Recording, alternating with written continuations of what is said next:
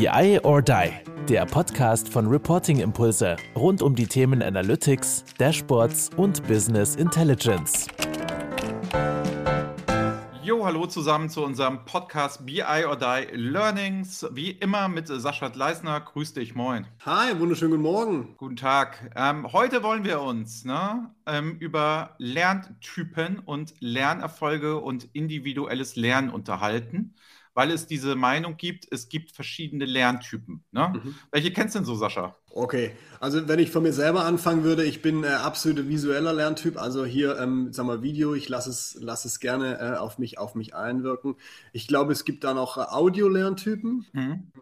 Äh, wäre Lesen ist nicht visuell, aber es gibt noch Leute, die, die, die sich durch, durch Lesen Sachen aneignen.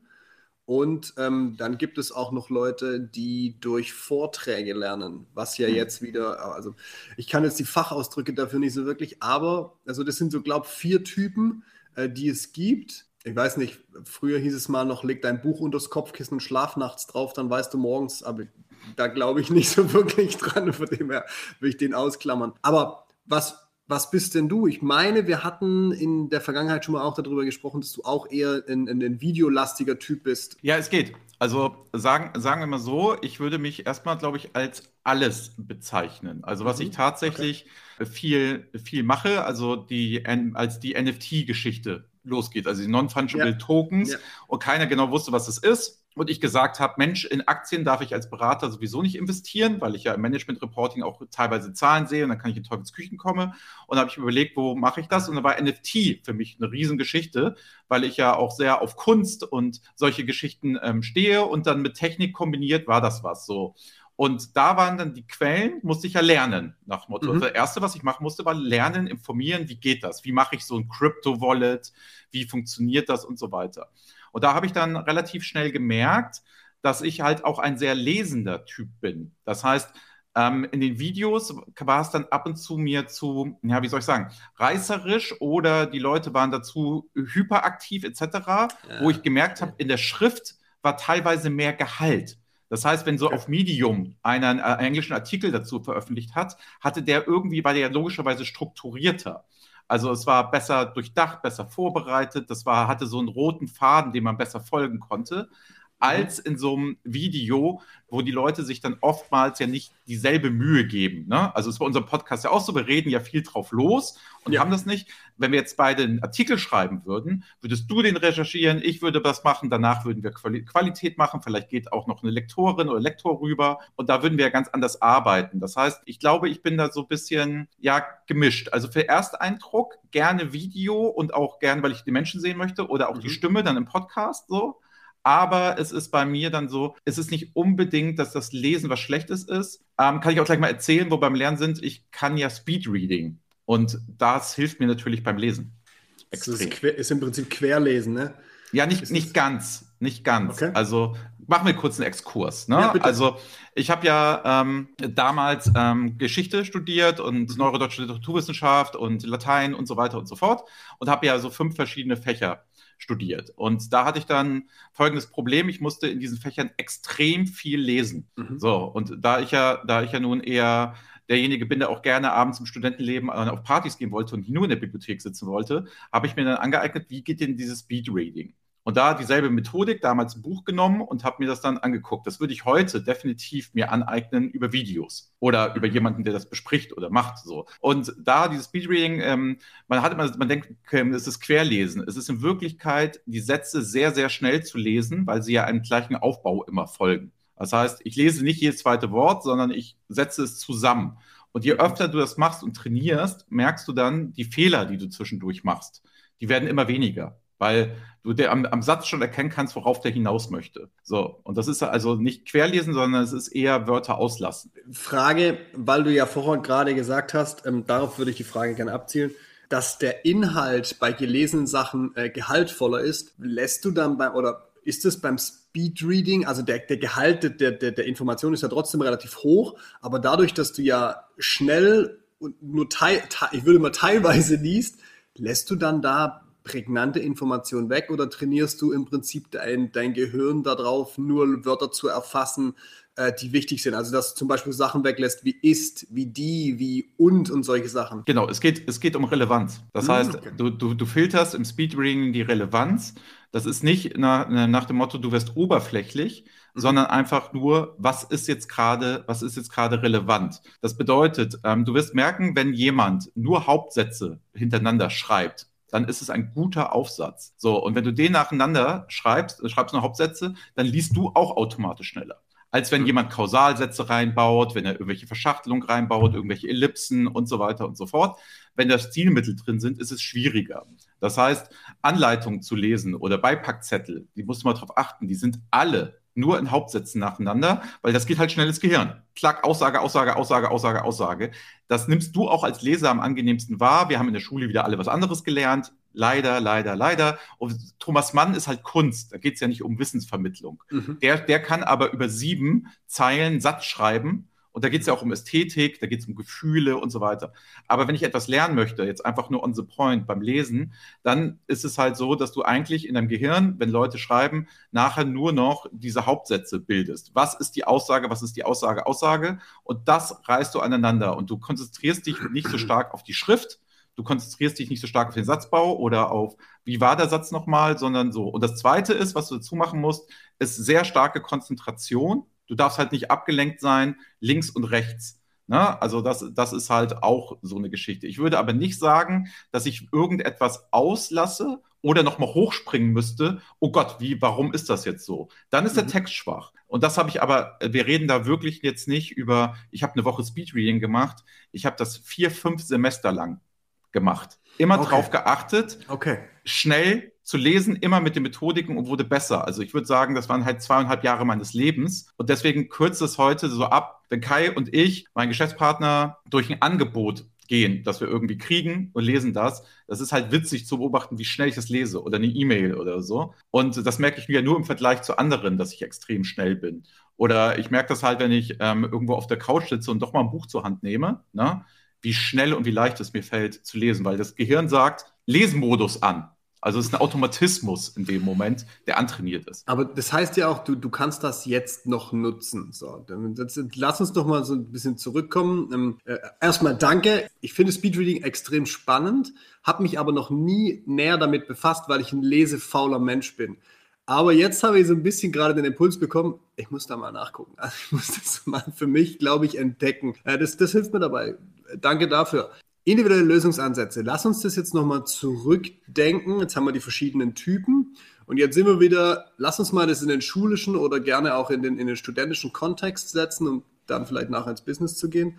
Furchtbar schwierig, oder? Nach unserer aktuellen Systematik. Also sitzen alle Schüler sitzen da an ihrem Tisch, gucken in diese Richtung. Wie soll das funktionieren? Es ist ja erstmal Präsenz, ist ja schon erstmal ein Problem. Das heißt, ich muss, es regnet total, ich muss da zur Schule, es ist jetzt hier Hamburger Schiedwetter, wie man sagt, dann komme ich da erstmal komplett nass an und habe jetzt dann da die erste Stunde. So, mhm. dann sind vielleicht meine Schulkollegen oder ne, ähm, Kommilitonen sind jetzt nicht gut drauf, haben ihre Probleme, haben ihre Sachen etc. Das beeinflusst ja erstmal alles meinen mhm. Lernalltag. Das sind erstmal äußere Faktoren, die, mhm. die da kommen. Das heißt, Voraussetzungen zu schaffen, gleich um die Brücke für Unternehmen. Ich muss halt angenehmes Lernen in irgendeiner Form ja auch gewährleisten. Also was ich jedem schon mal mitgeben kann, ist in Präsenzseminaren oder Workshops, ne, erstens niemals pünktlich anzufangen. Das heißt, das ist schon mal eine Katastrophe, weil das erst immer Stress aufbaut bei allen Leuten. Lieber schon mal 15 Minuten, als derjenige, der Referent ist, einplanen. Wir machen hier sowieso erstmal was anderes. Unterhaltsam sein, irgendetwas machen. Dann, was ich nie zugelassen habe, es müssen immer ausreichend Getränke da sein. Auch so ein Thema in der Schule kriegst, darfst du nichts trinken in, in, in der Stunde. Äh, total Katastrophe. Ähm, es müssen wenigstens Kekse oder was Gesundes dastehen. Und das habe ich allen immer mitgegeben. Und wie viele Konzerne Probleme hatten, Kaffee, Kekse etc. an den Laden zu kriegen. Und ich habe das hardcore durchgesetzt. Und da selbst es war dann so schlimm, dass einige Mitarbeiter, wenn ich das zweite Mal da war, weil die es nicht organisiert bekommen haben, sind die morgens in den Einkaufsladen gefahren und haben dafür alle Sachen gekauft aus ihrer Privatkasse, weil sie verstanden haben, das gibt eine angenehme Atmosphäre, dass da etwas ist. Da geht der Blutzucker irgendwann mal runter und dann so ein Keks hilft dir halt. Oder du isst dann mal einen Apfel zwischendurch. Das ist ja auch gar kein Problem, wenn du ein souveräner ähm, Dozent bist in irgendeiner Form und es ist ja auch menschlich. Ne? Und deswegen würde ich da halt immer mitgeben, was erstmal Lerntypen angeht, zu den Präsenz, dass es für jeden Menschen angenehme Atmosphäre schaffen ist es. Und Schule ist das Gegenteil. Schulen sehen aus wie Gefängnisse. Überleg mal, da sind lange Gänge und rechts und links geht's ab. So, dann gibt es eine Aufsicht, die passt auf, was du den ganzen Tag machst und was du tust. Das ist wie ein Gefängnis aufgebaut. Du könntest eine Schule eins zu eins in ein Gefängnis reinbauen. Das ist gar kein Problem. So, und das ist doch nicht angenehm. So, und das mag doch auch niemand. Und das heißt, für mich wäre das, dieses Lernende, es heißt auch immer Umfeld, muss geschaffen werden, damit du überhaupt bereit sein kannst zu lernen. Und wenn das unangenehm ist, funktioniert es nicht. Es muss ja jetzt auch nicht alles plüschig sein, aber jedenfalls so, dass es funktioniert. Was für mich dann noch dazu kommt, also neben dieser, dieser äh, nennen wir es mal, angenehmen Lernatmosphäre, die du schaffst, jetzt zum Beispiel in, in, in dem Beispiel Workshop, hast du ja auch immer Leute, und das ist ja grundsätzlich so, du hast ja immer Leute, die sind sehr präsent in, in dieser Veranstaltung, die, die sind wissbegierig, die wollen wissen, die stellen Fragen. Dann gibt es so, so, so Leute, die, die komplett raus sind. Also die, wo du immer das Gefühl hast, kriegen die überhaupt was mit? Und, und für mich ist es immer, die haben ja auch ganz unterschiedliche Geschwindigkeiten. Wenn ich jetzt wieder von mir ausgehe, weil ich als Beispiel nur da bin, wenn ich von mir ausgehe, ich bin sehr, sehr äh, hohe Auffassungsgabe, kann Sachen sehr schnell für mich einordnen und erkennen. Heißt nicht, dass ich sie in der Tiefe verstanden habe, weil das würde da voraussetzen, dass ich ja danach mit dem Thema mich noch tiefer beschäftige. Aber ich kann sehr viele Sachen sehr schnell erfassen und aufnehmen und habe eine hohe Auffassungsgabe. So, das heißt, ich kann sehr schnell lernen. Wenn ich jetzt aber hingehe und jetzt nehme ich mal, und Sie möge es mir verzeihen, meine Frau die sucht Sachen gerne sehr detailliert raus und lernt schon mal auf einen komplett anderen Ansatz. Also die hat für sich selber schon einen ganz anderen Anspruch und dadurch natürlich auch eine andere Länge vom, vom Lern, äh, ähm, von, von, der Lernzeit her.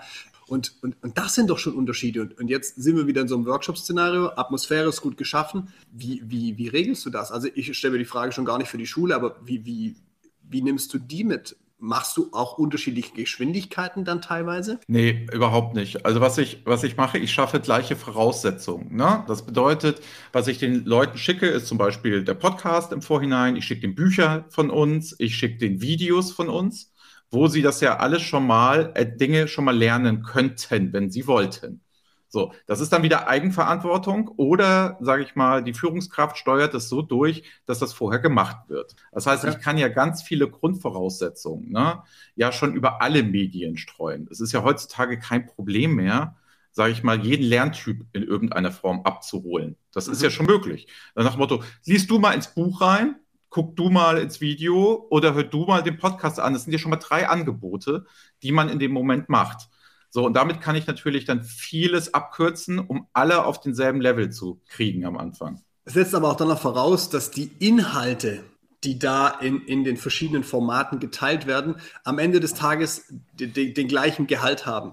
So, das ist, was du vorher gesagt hast. Und ich glaube, das ist auch das große Problem an Video, dass wenn Leute irgendwas zeigen, es halt ganz oft sehr, sehr flach vom Inhalt ist oder vom Gehalt her und, und eben dann vielleicht dadurch als einfacher wahrgenommen wird, aber den Tiefgang kriegst du halt nicht. Das kriegst du zum Beispiel mit dem Lesen. Aber wenn du jetzt hin, hinbekommen würdest und du nimmst die gleiche Struktur im Video, im Buch oder in, im, im Text und im Podcast, dann kannst du ja alle drei Plattformen ähm, mit, mit, der gleichen, mit dem gleichen Gehalt versorgen und im Endeffekt hast du auch bei den Lernenden den gleichen Erfolg. Vorteil auch davon, wenn du individuell solche Angebote machst, wie oft saß ich in der Schule, habe irgendwas an der Tafel gezeigt gekriegt und dachte mir so, ihr habt nichts verstanden. Zeig's nochmal. Geht ja aber nicht, weil drei neben mir haben es verstanden und für die drei macht er weiter. So, und ich saß dann da und dachte so, jo, eigentlich ah, kann ich mich jetzt entspannt zurücklehnen, weil alles, was jetzt kommt, verstehe ich eh nicht, weil ich den Anfang nicht verstanden habe. Vorteil von so einer Lernmethodik, ich könnte mir jetzt zum Beispiel über Text aneignen, das Grundverständnis und sagen, boah, aber jetzt brauche ich den, den Blick dafür. Ich muss das Video haben, weil da zeigt er vielleicht noch was.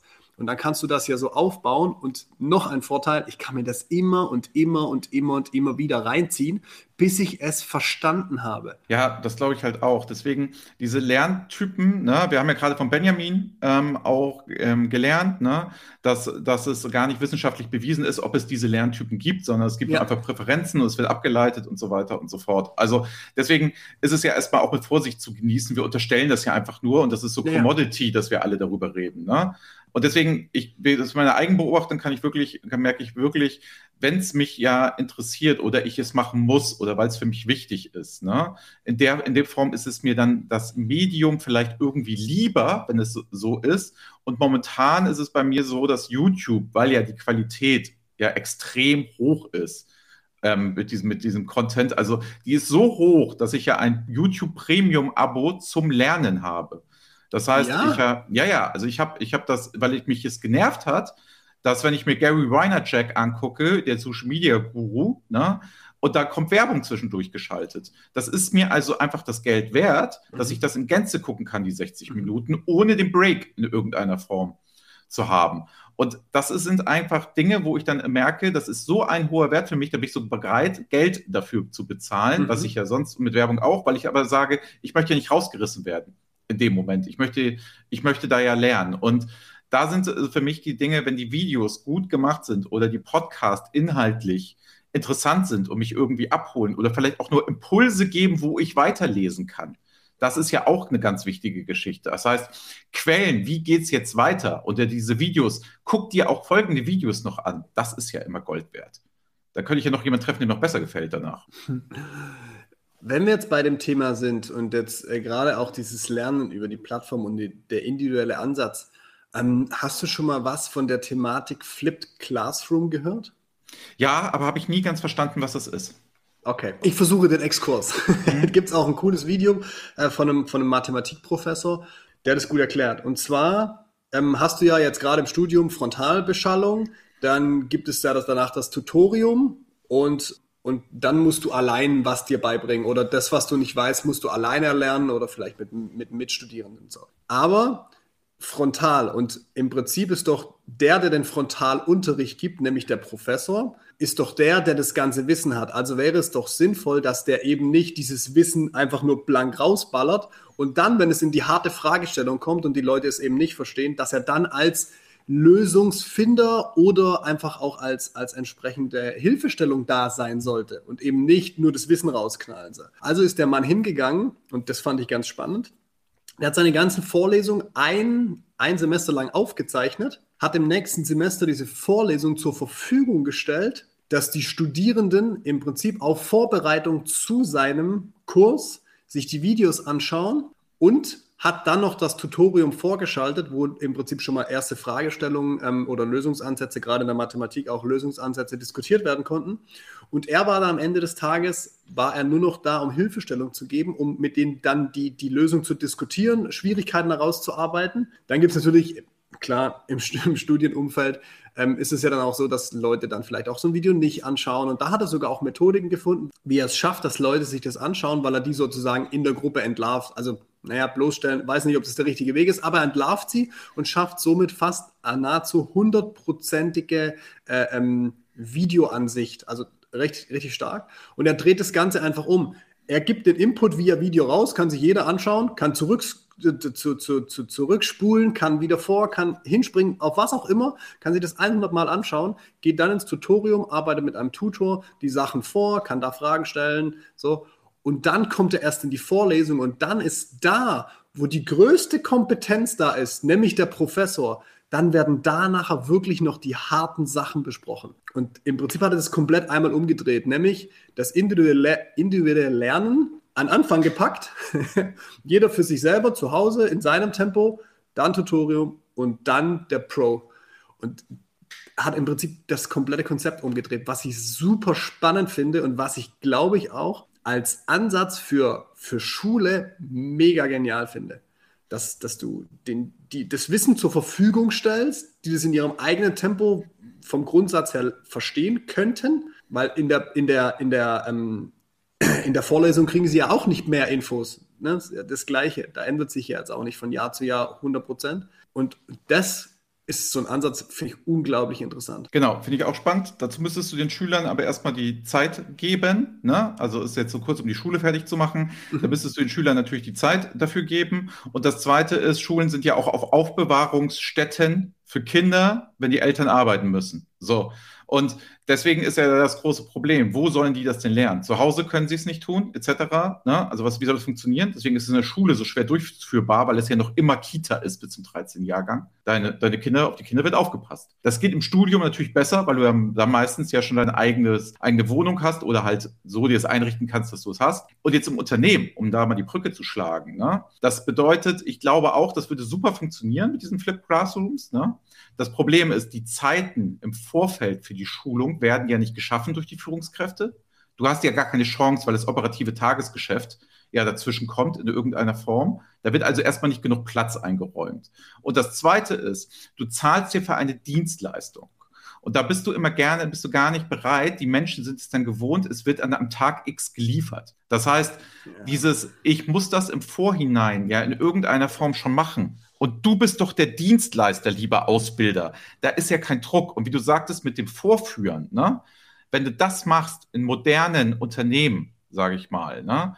das ist ja total verpönt, was ich sehr schade finde, dass man ja nicht mal sagen darf, sag mal, was soll das jetzt hier, nicht vorbereitet, ähm, was ich ja teilweise mache, aber wir gelten ja als radikal im Sinne von, wenn ihr das alles nicht habt, dann lasst uns in drei Wochen wieder treffen, weil heute mache ich den Workshop nicht, weil ich keinen Bock drauf weil ich bringe euch das jetzt nicht alles nochmal bei, was man macht und so weiter und so fort.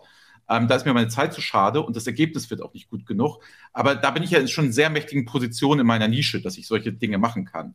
Das bedeutet aber, um es umgekehrt zu machen, dieses, man müsste sich mal mit beschäftigen, wie würden sich die Leute im Vorfeld mit den Lerninhalten beschäftigen und wie kriegen sie das zeitlich gemanagt? Und das ist natürlich wieder sehr viel Orga-Aufwand für ein Unternehmen, das dann schon ganz froh ist, jetzt habe ich meine Leute schon mal zwei Tage für irgendeine Schulung freigeschaufelt und das ist schon so exorbitant. Das ist schon so krass, ne? Aber, aber ja vorher Effekt, auch Platz lassen. Aber überleg mal den Effekt. Also lass uns mal über genau diesen Effekt sprechen.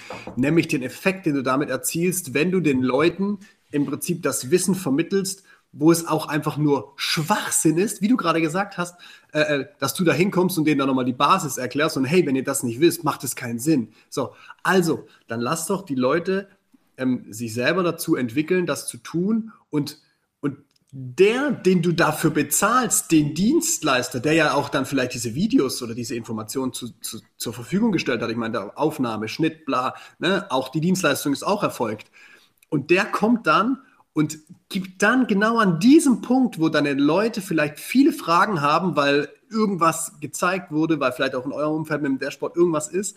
Und in dem Moment bist du dann da als die hohe Kernkompetenz und kannst sagen, hier, guck mal, die und die Fragestellung, das ist, das ist die Lösung, lass uns da mal hinarbeiten, so und so und so könnte der Weg sein. Und dann bist du genau an dem Punkt da, wo nämlich dann das große Wissen herkommt, nämlich aus der Fragestellung, die sich durch den, durch den Teilnehmer ähm, ähm, äh, gestellt hat. Dann kommt die Fragestellung raus und du kannst es dann mit ihm gemeinsam lösen. So. Und dann hinten raus vielleicht sogar noch mal ein, zwei, drei äh, ähm, äh, Schritte weitergehen, weil das Basiswissen schon komplett da ist. Und aus diesem Basiswissen haben sich schon die richtigen Fragestellungen äh, ähm, erzeugt. Und der, glaube, der, der, Vorteil ist, liegt ja klar auf der Hand. Der Effekt hinten raus ist krass. Absolut, also der Vorteil liegt ja komplett auf der Hand. Ähm, das, das Problem ist ja nur dabei, ne? wir gehen ja immer von der Prämisse dann aus, wie du das formulierst, die Leute wollen das lernen. Das ist aber nicht die Realität. Das ja, bedeutet, das die Leute wollen ja Arbeit vermeiden, die wollen ja lernen, die haben vielleicht gar keinen Bock auf die Schulung und müssen trotzdem etwas lernen. Warum gibt es denn so viele Change-Prozesse, die begleitet werden und motiviert werden? Weil die Leute doch in Wirklichkeit keinen Bock haben. Die wollen das machen, was sie vorher weitergemacht haben. Das heißt, die Sache mit dem Druck ist ja halt nochmal extrem spannend. Als Führungskraft muss ich klare Ziele vorgeben. Das muss erreicht werden. Also ein Beispiel mal aus der Praxis. Wir haben eine Challenge gemacht, das ging 13 Wochen lang, wo es nur immer zwei Stunden war. Und da mussten die, mussten die immer mitarbeiten und das immer weitermachen, um genau diesen Effekt zu haben. Also du musst es selber trainieren und konntest da Fragen stellen, konntest das machen, etc. Ne? So, und dann hatte ich gesagt, sage ich, was kriegen die Leute denn am Ende des Tages? So, also wie überprüfen wir denn die Leistung? Das Einzige, was ich mit der Führungskraft aushandeln konnte, ne, war, dass man achtmal von 13 Mal teilgenommen hat und dann ein Teilnahme kriegt. Das heißt, die Teilnahme als solches wurde belohnt. Es wird nicht mal in irgendeiner Form abgeprüft, weil das kannst du anscheinend irgendwie nicht machen, ob ein Lernerfolg angesetzt hat. Das heißt, du müsstest eigentlich aus meiner Sicht dieses, ja, wie soll ich sagen, dieses Verweichlichte und dieses Motivation, müsstest du, müsstest du halt hart mit Druck hinterlegen. Hier wird jetzt gelernt, Leute. Das ist jetzt so. Das ist unternehmenskritisch. Das muss so. Wir hoffen aber immer auf die Eigenmotivation der Leute. Das passiert aber nicht. Die Eigenmotivation, also jetzt, ich rede ja jetzt so polemisch, absolut, ne, bei einigen ja. Bei Leuten, die sowieso Bock haben zu lernen, wenn du die, die Vorgabe machst, die gewinnst du eh, die sind dabei. Die gucken sich sowieso vorher an. So, du musstest ja nur, nur mal um die Leute kümmern, die keinen Bock haben. Was machst du denn mit denen? Wir müssen doch eigentlich nur darüber reden, die Leute, die keinen Bock haben, weil die Leute, die Bock haben, ziehen sich alles vorher rein und kommen im Riesenfragenkatalog. Was, was hältst du vom Leuchtturmeffekt? Ja, dass du, ähm, dass, ja, dass du im Prinzip hingehst und genau die rauspickst, die Bock haben, mit denen das Ding durchziehst und die dann dadurch eine gewisse Erfolgsstufe erreichen oder vielleicht auch eine Wissensstufe erreichen, die, die dann, ich nenne es mal, den anderen über sind, einfach ganz, ganz, ja auch wieder die Polemik, ganz über sind und die anderen feststellen, hey Scheiße, nur weil die das bei dem oder dem gemacht haben, sind die jetzt ein Level weiter, jetzt will ich auch dahin. Und plötzlich den Nutzen erkennen, weil oftmals, glaube ich, ist es gar nicht das Thema zu sagen, ich will das nicht machen, sondern was ganz oft passiert, dein Chef, na, ja, als Angestellter, dein Chef kommt zu dir und sagt, Andreas, du musst in einen, in einen Kostenworkshop. Na, du bist, bist Buchhalter und musst jetzt in einen Kostenworkshop. Ja, warum? Also, wieso ich? W warum, warum Annette nicht? Warum, warum ich? Kosten, ja. So. Und da gibt es keinen. Ja, weil jemand muss auf den Workshop. Aber wenn du den, den Nutzen rausstellen kannst, und ich glaube, da liegt der große Ding, wenn, wenn du den, den Nutzen rausstellen kannst oder durch sein, ein Leuchtturm den Nutzen klar aufzeigst, dass Leute dann viel eher bereit sind, sich zu, zu äh, ausbilden zu lassen und sich zu verändern in diese Richtung, ähm, weil sie verstanden haben, was ihnen das bringt. Und ganz oft ist das ja eben nicht klar, was bringt mir das? Warum machen wir das mit Reporting Impulse? Ja, machen wir halt. Du gehörst mit dazu, du bist beim Team, setz dich damit rein. Ja, du würdest den Druck jetzt aufbauen über Konkurrenz. Ist ja legitim. Kann man ja tun. Nach dem Motto, ähm, du, hast, du setzt ja jetzt darauf, dass die Leute motiviert werden aus dem Grund, dass andere das schon gemacht haben und dafür Lob kassieren und besser werden oder so. Oder die Arbeit einfacher wird. Ja, ist ein gutes ja, Mittel. Ne? Nach ja. dem Motto, das, das motiviert ja viele Leute. Der Leistungsgedanke motiviert ja. Also sonst würden wir keine Wettkämpfe machen, wenn das nicht so wäre. Deswegen bin ich ja totaler Freund davon und wir nennen ja unsere Ausbildungsprogramme jetzt immer Challenges und ziehen die dann über mehrere Monate quasi. Ähm, damit man dieses Gefühl hat, ich habe etwas erreicht in der mhm. Zeit und ich habe Output geschaffen. Das heißt, ich habe nicht nur ausgebildet, sondern Output. Und deswegen finde ich diesen Challenge-Gedanken so gut, weil wie viele Leute sich bei TikTok hinstellen und komplizierte Dinge nachtanzen, das musst du erstmal üben, das musst du erstmal machen. Und die machen das ja nicht, weil sie vielleicht immer Spaß haben, die wollen diese Challenge bestehen, kann ich ja. das auch. Und ja. daran glaube ich halt auch dieser Leistungsgedanke und diese Challengige und damit hast du auch das Ziel. Wenn es also heißt, wir wollen in jedem Bereich ein Dashboard haben, so, mit einem guten Use Case und das bringt uns was. Und das ist in der Zeit, vorgegebene Zeit als Challenge und ich begleite dich dabei. Da glaube ich halt 100% dran, dass das der richtige Weg ist. Siehst du, da, da sehe ich jetzt zum Beispiel einen Unterschied ähm, zwischen Challenge und Druck. Weil Druck erzeugst du, weil du was erzwingen willst und eine Challenge ist was, wo du einen, einen, einen positiven, einen, einen positiven ähm, Weg ja, aufzeigst. Es ist, also ein positiver mal, Druck. Es ist, es ist Druck, es ist, aber es ist positiver genau, Druck. Positiv besetzt, ne? Also eine Challenge, ja. ich habe eine Challenge bestanden, hört sich geiler an, ne? Als ich habe ähm, mit Druck Verbot eine Ansage gekriegt. Aber am Ende des Tages ist es ja wieder auch die Bloßstellung, scheiße, die anderen können es und ich nicht. Das ist ja der Effekt, auf den wir da hoffen. Ja, im, übertragenen Sinne ja, aber die haben ja die, das Gute ist, du kannst ihnen ja die Chance bieten, sich dann dahin zu entwickeln. Weißt du, nicht so martialisch hingehen und sagen, so, das ist eure Chance, ihr seid jetzt scheiße, ihr seid gut äh, und ihr, ihr, die schlecht seid, ihr könnt euch nicht mehr so gut entwickeln, sondern naja, jetzt habt ihr gesehen, was es für euch bewirkt und genau dann kannst du dies, diesen positiven Druck nutzen und die, vielleicht die Motivation, die hochkommt, um diese Leute dann dahin zu begleiten, wo sie vielleicht auch hingehören oder wo du sie vielleicht auch siehst, als, gerade als, als Führungskraft. Und ähm, ich glaube, das ist der feine Unterschied, wie wenn du jemanden einfach in so eine Veranstaltung reindrückst und sagst, du musst das jetzt machen. Dann geht auch mit einer ganz anderen Motivation hin. Ich glaube halt auch, eine letzte Sache noch, ne? ja. was du auch machen kannst in so Konzerngedanken, du kannst Führungskräfte damit unter Druck setzen. Das bedeutet, du, du machst Challenges pro Bereich. So, erstmal hast du dann Teamwork innerhalb dieses Bereiches, dass die Leute sich darum kümmern. Und wenn jetzt du als Führungskraft bist gar nicht dabei in dem Workshop oder in den Dashboard-Seminaren. Aber was machst du denn, wenn die anderen Bereichsleiter haben alle ihr Dashboard fertig und du bist der Einzige, der das nicht hat? Das heißt, selbst du als Führungskraft, die die Leute dahin schickt, ne, selbst die ist gezwungen, ja zu liefern, weil die anderen liefern und haben vielleicht dann das bessere Team. Das heißt, du hast einen viel stärkeren Hebel, in die Organisationsstrukturen rein, wo es dann keine Ausrede gibt. Wir haben ein operatives Geschäft. Ja, wieso? Die anderen haben es auch hingekriegt, die anderen sieben Abteilungen. Das heißt, auch für Mitarbeiter ist es super, weil dann die Führungskräfte sagen können, ja, wenn wir es hinkriegen sollen, gib mir Zeit. Dann mach Freiräume. Du musst das organisieren. Und dadurch, glaube ich, kriegst du was. Lass uns noch mal über den Challenge-Gedanken noch mal reden. Im ich, zur Ausbildung machen wir noch mal extra ja. Folge für, wie das ja. Projekt äh, funktionieren kann. Ich habe da ja auch zig Beispiele, was gut und was schlecht funktioniert. Wir sind selber ja. in der Lernphase. Lass uns das machen. Sascha, war mir wie immer ein Vergnügen. Knackige halbe Stunde.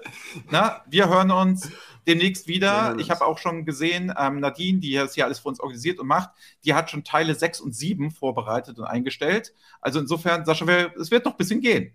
Freut euch drauf. Bis dann. Tschüss von meiner Seite. Ciao. Das war BI or Die, der Podcast von Reporting Impulse. Danke, dass ihr auch diesmal wieder mit dabei wart. Wenn es euch gefallen hat, dann hinterlasst uns doch eine gute Bewertung. Und abonniert den Podcast, um keine weitere Folge zu verpassen. Bis zum nächsten Mal.